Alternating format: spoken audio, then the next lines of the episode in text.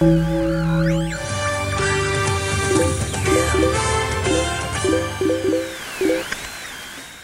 darf Sie herzlich willkommen heißen in den Mediennachrichten für den heutigen Mittwoch, den 11. Mai. Das ist der heutige Tag und damit willkommen im Sendefenster, in dem wir uns mit dem beschäftigen, mit dem wir uns unter anderem jeden Tag zwangsläufig beschäftigen, zum Beispiel indem wir Radio hören. Eine Kampagne, die keine ist oder doch irgendwie, darum soll es hier gleich gehen, zudem um Vögel. Was die in den Medien-News News zu suchen haben, das behalte ich erstmal für mich.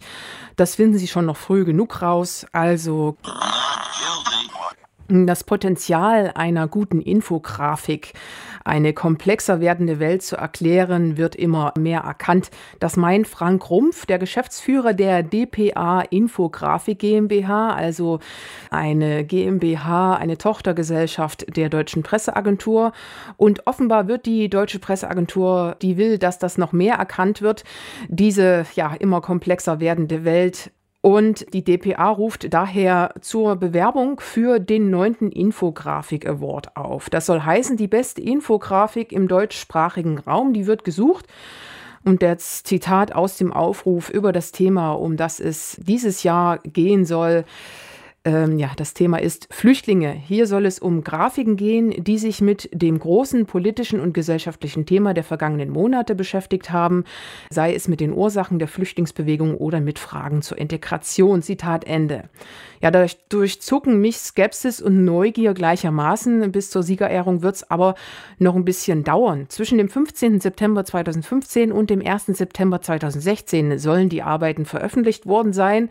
Äh, der September ist noch nicht dran und erst im Oktober werden wir dann erfahren, welche Infografik da gewonnen hat.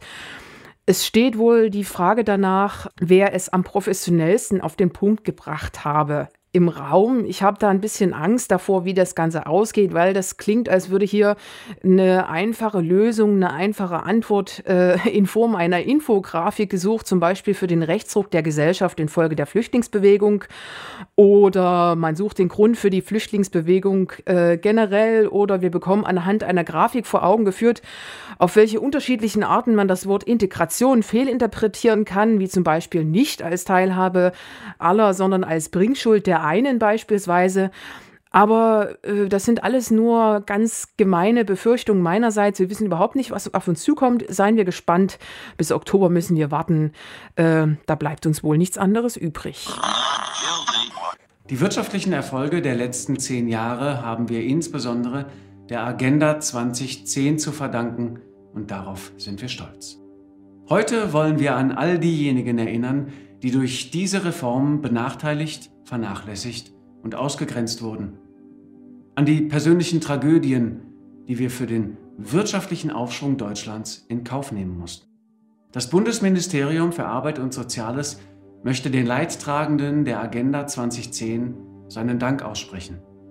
Ihre Opfer und ihre Entbehrungen sollen nicht vergessen sein. Wir starten deshalb eine bundesweite Aktion und möchten uns bei den Verliererinnen und Verlierern dieser Reform entschuldigen. Gehen Sie auf unsere Webseite und füllen Sie das Formular für Betroffene aus. Ihre Nachricht wird dann an uns übermittelt und Sie erhalten ein handsigniertes Entschuldigungsschreiben von Bundespräsident Joachim Gauck. Deutschland sagt sorry. So der Titel einer Kampagne, die im Namen des Bundesministeriums für Arbeit und Soziales online gegangen ist. Man könnte meinen, dass das ganz schön dreist ist, die Schäden, die Teile der Bevölkerung erlitten haben, einfach so mit einer Entschuldigung abtun zu wollen. Die Wahrheit ist aber tatsächlich noch dreister, denn die deutsche Regierung sagt überhaupt nicht sorry. Das Ganze ist nur eine satirische Aktion des Künstlerinnenkollektivs Peng. Das fällt aber erstmal gar nicht so sehr auf, wenn man sich die Website deutschlandsagtsorry.de einfach so anguckt. Um für Authentizität zu sorgen, haben sie nämlich Joachim Gauck als Schirmherrn angegeben. Dessen Fotos und ein Zitat von ihm sind da für seine Teilnahme am Projekt genug Beweis. Auf der Website findet man dann auch das Formular, mit dem man Joachim Gauck seine persönliche Geschichte schreiben kann, wenn man ein Verlierer der Agenda 2010 ist. Dafür bekommt man dann eine persönliche Entschuldigung versprochen. Ob man die erhält, ist mehr als fraglich. Jedenfalls kann man dort seine Geschichte teilen und sich natürlich auch andere Geschichten von Betroffenen durchlesen. Ich bin alleinerziehende Mutter, ich habe zwei Kinder, ich arbeite 30 Stunden die Woche, das Geld reicht trotzdem nicht und deswegen muss ich beim Jobcenter aufstocken. Es gab mal den Vorfall, dass ich einen Termin wegen meiner Arbeit nicht wahrnehmen konnte und wurde deswegen sanktioniert. Da mussten wir dann nämlich äh, sechs Wochen lang zu dritt von 50 Euro leben. Also ich arbeite und ich bin trotzdem vom Jobcenter abhängig.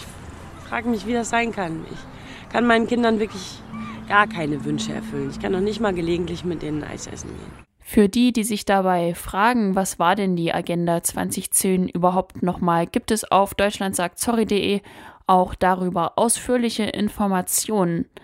Zusammengefasst wird das dort mit Kürzungen der staatlichen Leistung für Erwerbslose, einer Verschärfung der Zumutbarkeitskriterien und der Einführung von Sanktionen. Deutschland sagt sorry.de kritisiert zum Beispiel, dass die Hartz-IV-Reform die Kluft zwischen Arm und Reich in der Gesellschaft nochmal dramatisch verschärft haben oder dass Erwerbslose zunehmend als faul und arbeitsunwillig stigmatisiert werden oder auch, dass Sanktionen durchgeführt werden, obwohl sie eigentlich verfassungswidrig sind. Das Sozialgericht Gotha hatte Sanktionen gegen Hartz-IV-Empfänger letztes Jahr für verfassungswidrig erklärt. Es sehe nämlich die Menschenwürde dadurch verletzt. Und gleichzeitig hatten die Hartz-IV-Maßnahmen auch negative Konsequenzen. Die Langzeitarbeitslosigkeit sollte durch Hartz IV verringert werden und es wurde versprochen, dass dieses Problem sich dadurch zumindest eindämmen lassen würde. Wenn man sich heute die Zahlen anguckt, stellt man fest, dass dieses Versprechen gebrochen wurde, dass die Langzeitarbeitslosigkeit keineswegs abgenommen hat, sondern mehr als eine Million Menschen sind inzwischen über ein Jahr arbeitslos. 500.000 sind sogar zwei Jahre oder länger arbeitslos. Und das zeigt eindeutig, dass dieser Hauptzweck, der zumindest äh, erklärtermaßen mit Hartz IV verbunden war, dass der überhaupt nicht äh, eingelöst wurde. So sieht das jedenfalls Professor Dr. Butterwegge. Er ist Politikwissenschaftler und Autor des Buches Hartz IV und die Folgen auf dem Weg in eine andere Republik. Wir sprachen mit ihm über die Folgen der Hartz-IV-Gesetzregelung anlässlich dieses Gerichtsentscheids vom Sozialgericht Gotha. Der eigentliche äh, Hauptzweck von Hartz IV war, den schon vorhandenen äh, Niedriglohnsektor noch breiter zu machen und dadurch den Standort Deutschland auf den Weltmärkten noch konkurrenzfähiger. Und das hat man erreicht, indem man mit Hartz IV die Arbeitslosenhilfe wegfallen hat lassen. Also eine damals bis 2004 den Lebensstandard von Langzeitarbeitslosen noch halbwegs erhaltende Lohnersatzleistung. Die wurde ersetzt durch das Arbeitslosengeld II, also eine pauschalierte, für alle gleiche Leistung, die sich nicht mehr nach dem letzten Lohn oder Gehalt des dann inzwischen Langzeitarbeitslosen richtet. Und verbunden wurde diese soziale Absenkung der Menschen damit, dass mehr Druck auf die Betroffenen ausgeübt wurde. Das geschieht durch die Eingliederungsvereinbarung und durch Sanktionsandrohungen. Und die Sanktionen sind im Grunde der Hebel, mit denen die Menschen gezwungen werden, jeden Job anzunehmen, auch wenn er weder tariflich noch ortsüblich bezahlt ist.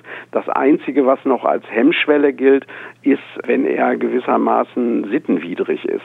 Ansonsten müssen alle Jobs angenommen werden. Und damit dieser Druck auf die Betroffenen aufrechterhalten werden konnte, waren die Sanktionen nötig. Am Ende von Deutschland sagt sorry.de steht deshalb der Aufruf, sanktionsfrei zu unterstützen. Der Verein Sanktionsfrei setzt sich dafür ein, das Hartz-IV-System in eine sanktionsfreie Mindestsicherung umzuwandeln. Verantwortet hat den Verein Sanktionsfrei unter anderem die Hamburger linken Abgeordnete Inge Hannemann. Wir schalten uns zwischen die Jobcenter und die von Sanktionen Betroffenen um ihnen einmal praktische Hilfe, aber auch moralische Hilfe zu geben in Form dessen, dass sie zum Beispiel Jobcenter-Formulare online ausfüllen können. Sie können ihre Sanktionsbescheide, das das Endziel hochladen per App oder auf dem Computer und wir werten das aus, schlagen ein Widerspruchschreiben vor, was alles automatisiert geht und der Betroffene kann für sich entscheiden, Möchte er unsere Hilfe tatsächlich in Anspruch nehmen oder möchte er den Widerspruch selber zum Jobcenter schicken? Und wenn er unsere Hilfe in Anspruch nehmen möchte, dann generieren wir automatisch den Widerspruch, schicken das sofort per Fax mit Sendebestätigung an das Jobcenter bundesweit, je nachdem, welches Jobcenter betroffen ist, bis hin zur Klage mit diversen Anwälten, die wir im Hintergrund haben und das halt tatsächlich kostenlos für die Betroffenen. Und wir gleichen mit dem Sanktionsfonds, nenne ich das jetzt mal, auch die Sanktionen aus. Das ist auch ein gar nicht so unutopisches Unterfangen, denn so eine Klage bewirkt in den meisten Fällen tatsächlich etwas. Also die Chance ist sehr groß, weil ja auch bewiesen ist, dass rund 43 Prozent der Widersprüche und Klagen stattgegeben werden, entweder von Seiten des Jobcenters selbst oder durch die Gerichte. Also man sollte sich jede Sanktion tatsächlich genau angucken, rechtlich vor allen Dingen. Wenn Ihnen also ein Sorry von Deutschland nicht ausreichen sollte, können Sie sich also gerne auf sanktionsfrei.de weiter informieren und diesen Verein auch unterstützen. Sollten Sie aber der jüngeren Generation angehören, werden Sie sicher genug angetan sein von dem Song, der für Deutschland sagt Sorry geschrieben wurde, in modernen Flashmobs mit Choreografien untermalt. Von BMAS Ausrufezeichen für die satirische Aktion des Künstlerinnen-Kollektivs Peng. Das Beste kommt ja bekanntlich am Schluss. Sorry für die Jobcenter, Orte der Erniedrigung, für Maßnahmen ein Eurojobs und Eingliederungsvereinbarung.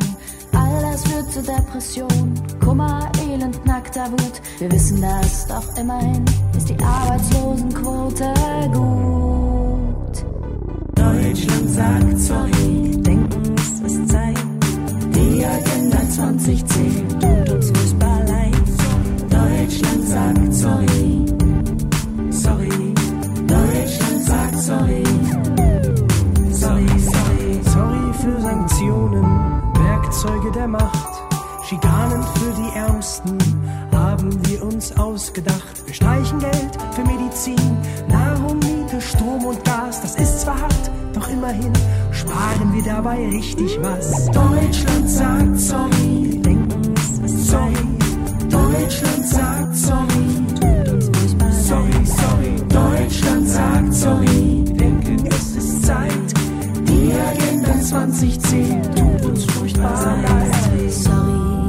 Sorry die bloße Entschuldigung. Wir wollen halt nur die Story und keine Veränderung. Ihr tut uns ja auch wirklich leid.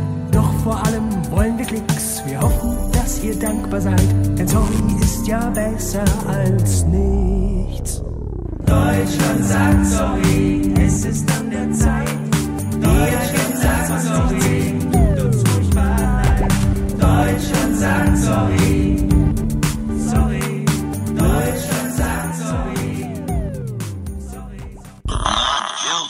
Die Piepmetze, die sind ja hier auf Radio Korax quasi allgegenwärtig. Nicht nur der allwöchentliche Star, unser Vogel der Woche, verrät das. Ralf, unser Haus- und Hofornithologe, recherchiert für uns auch viel in der Vogelwelt und tut für uns diverse vögelische Besonderheiten auf. Tja, wieso erzähle ich Ihnen das in den Mediennachrichten ausgerechnet? Ich sag's Ihnen, die Ornis, so werden sie gerne mal bezeichnet, die treffen sich häufig auch im Netz. Und darüber können Sie dann Ihre Beobachtungen austauschen und natürlich auch fremden Vogelstimmen lauschen, die Sie vielleicht sonst nicht zu hören bekommen würden und auch nicht zu Gesicht bekommen würden, jedenfalls nicht so schnell. Und ich möchte Ihnen hier an dieser Stelle mit einer bestimmten Website vertraut machen, und ihn damit nur eine kleine Ahnung davon verschaffen, was für ein Vogelvieh-Austausch da im Netz so möglich ist. Dazu soll hier die Website ornitho.de vorgestellt werden. Also Ornitho mit TH von Ornithologie. Da tragen Vogelbeobachter ihre Beobachtungen ein. Das kann dann für wissenschaftliche Untersuchungen nützlich sein. Axel Schonert von ornitho.de, der schildert uns das näher.